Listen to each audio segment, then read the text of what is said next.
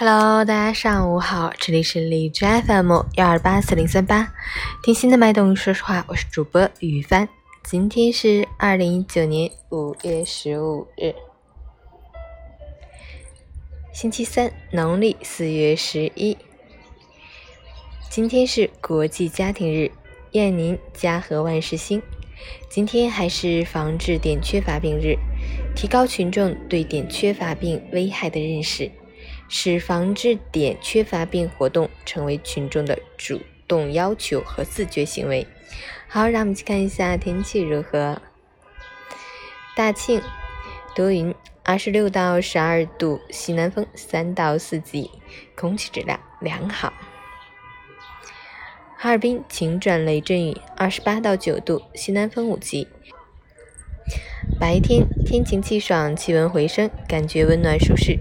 值得注意的是，夜间阴天，局地有雷阵雨光临，同时气温下降，风力维持较大，要提前做好预防，随身携带雨具，尽量避免夜间外出出行，注意交通安全。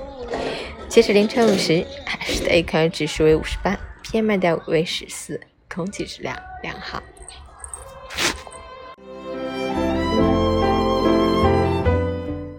陈谦老师心语：我们总是希望能被世界温柔相待，但这个世界上的温柔本来就有限。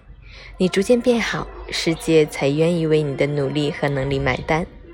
无论是哪些站在云端成名成家的人物，还是我们身边这些普通人，所有光鲜的背后，都曾熬过无数不为人知的夜。没有人愿意通过你邋遢的外表，了解你高尚的灵魂。